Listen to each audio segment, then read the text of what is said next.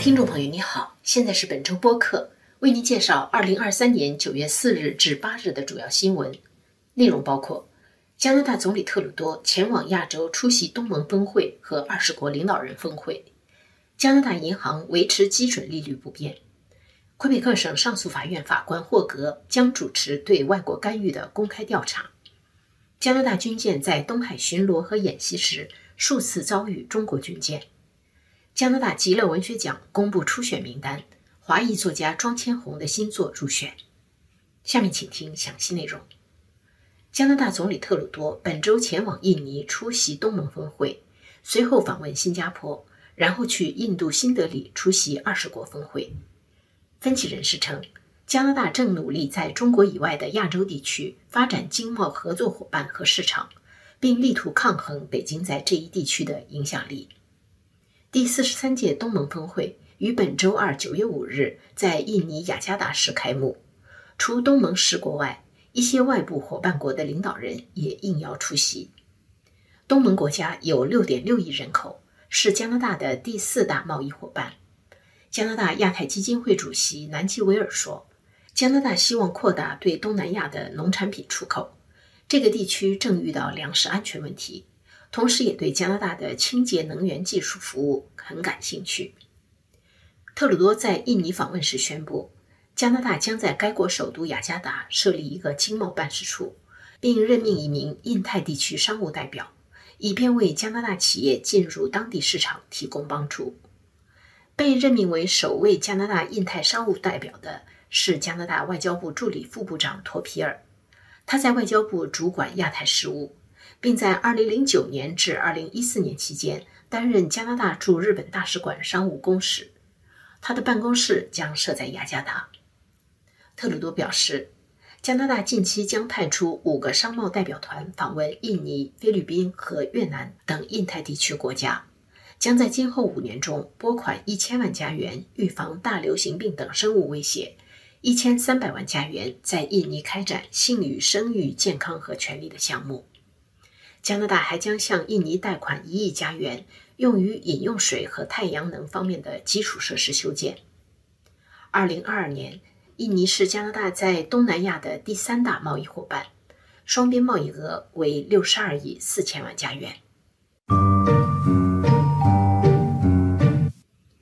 加拿大银行星期三九月六日决定维持百分之五的基准利率不变，但同时也表示。银行理事会仍然对通货膨胀感到担忧，不排除在必要的时候再度上调基准利率。安大略、BC 和魁北克等省份的省长本星期已经表示，希望加拿大银行不要再度加息。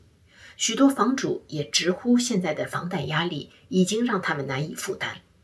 央行今年以来连续上调基准利率，他们的房贷利率也随之升高。加拿大统计局最近公布的数据显示，第二季度的加拿大经济增长几乎停滞。七月份的通货膨胀率比前一个月略有上升，达到百分之三点三。一些财经分析人士预测，通胀率将在今年余下的几个月里保持在百分之三上下，这使央行可以暂停加息，对此前的加息效果观望一段时间。但是，加拿大银行行长麦克勒姆星期四九月七日在卡尔加里商会演讲时明确表示，基准利率可能会进一步升高，因为通货膨胀率仍然持续偏高，而央行决议把它拉回百分之二的水平。自二零二二年三月以来，加拿大银行已经加息十次，使疫情期间降到接近零的基准利率。一路上升至二零零一年以来的最高水平。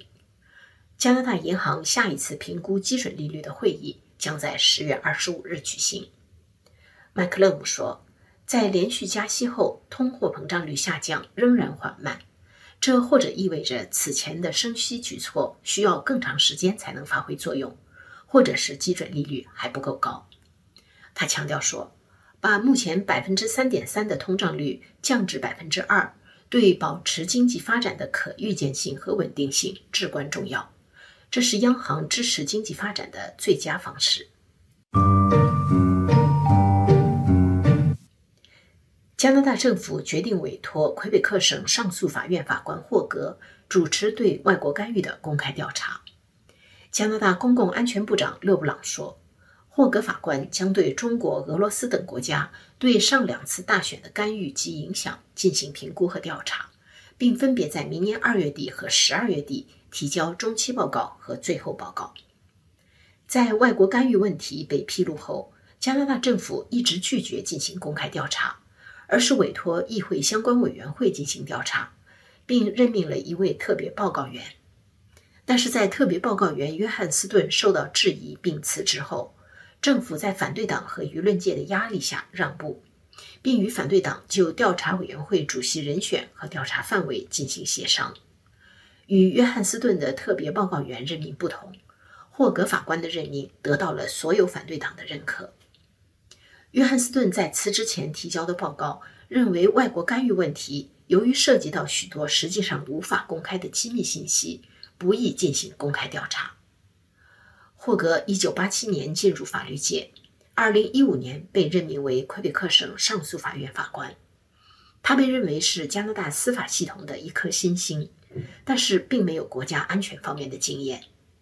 勒布朗在被记者问到此事时表示。这可能反而让他能够带来全新的观察角度。勒布朗还说，政府将全力配合霍格法官，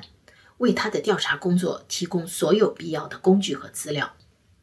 加拿大总理特鲁多星期五九月八日在新加坡表示，他很乐意亲自去调查外国干预的听证会上作证，如果霍格法官要求他去的话。前加拿大安全情报局官员朱诺圣古说。政府给霍格法官的时间不多，但另一方面，加拿大在外国干预问题上已经浪费了太多时间，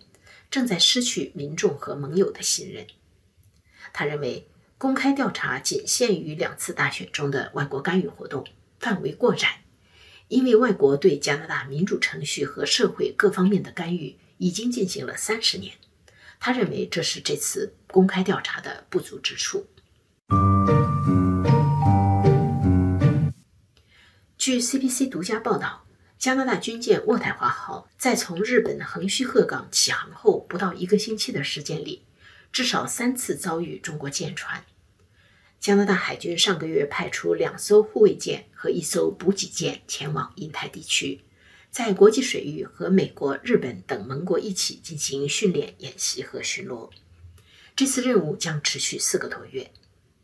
其中一次与中国军舰的相遇发生在当地时间星期三九月六日下午，一艘中国驱逐舰在东海水域紧紧尾随盟军舰队，并通过无线电反复呼叫渥太华号。最近时，双方距离仅有一公里。此前一天，渥太华号两次遇到中国舰船，其中一次对方使用激光照射加拿大军舰，并向它的方向发射了一架无人机。中国宣称对这个地区的部分国际水域拥有主权，并且立场日趋强硬。中国军舰有时会骚扰经过台湾海峡和南海的军舰。加拿大全球事务研究所的国防问题专家佩里说：“中国试图在有争议的国际水域实行和本国水域同样的控制。如果做不到，他们就骚扰那些经过的别国舰船，让他们在行使自己的正当权利时感到不舒服。”这次被派往印度洋太平洋地区执行任务的加拿大舰船，除渥太华号以外，还有护卫舰温哥华号和补给舰阿斯特里克斯号。加拿大国防部长布莱尔上个月宣布派遣任务的时候表示，这个地区对全球安全至关重要，而且在未来几年只会更加重要。加拿大军舰的行动将有助于维护一个自由、开放、包容、以国际规则为主导的印太地区。十二名作家入围二零二三年加拿大极乐文学奖。星期三九月六日，在加东圣约翰斯市，去年的获奖者苏泽特·迈尔宣布了初选名单。华裔作家庄千红以新作《本森鱼的双重生活》入选。庄千红来自香港，现居温哥华。他在写作的同时，也在不列颠哥伦比亚大学任教。本森鱼的双重生活讲述了上世纪八十年代一个华裔少年艰难的成长经历。庄千红在接受 CBC 采访时说：“这本书写于2020年春天疫情管控期间，是他到目前为止最个人，可能也是最悲观的一部作品。他想描写人的孤独和失控，以及男人的脆弱。”极乐文学奖每年对加拿大长篇小说和短篇小说集进行评选和颁奖。它的全名是枫叶银行极乐奖，奖金为十万加元，是加拿大奖金最丰厚的文学奖，由多伦多企业家拉宾诺维奇为纪念已故妻子、文学编辑多丽丝·吉勒创办。以上是本周主要新闻，谢谢您的收听。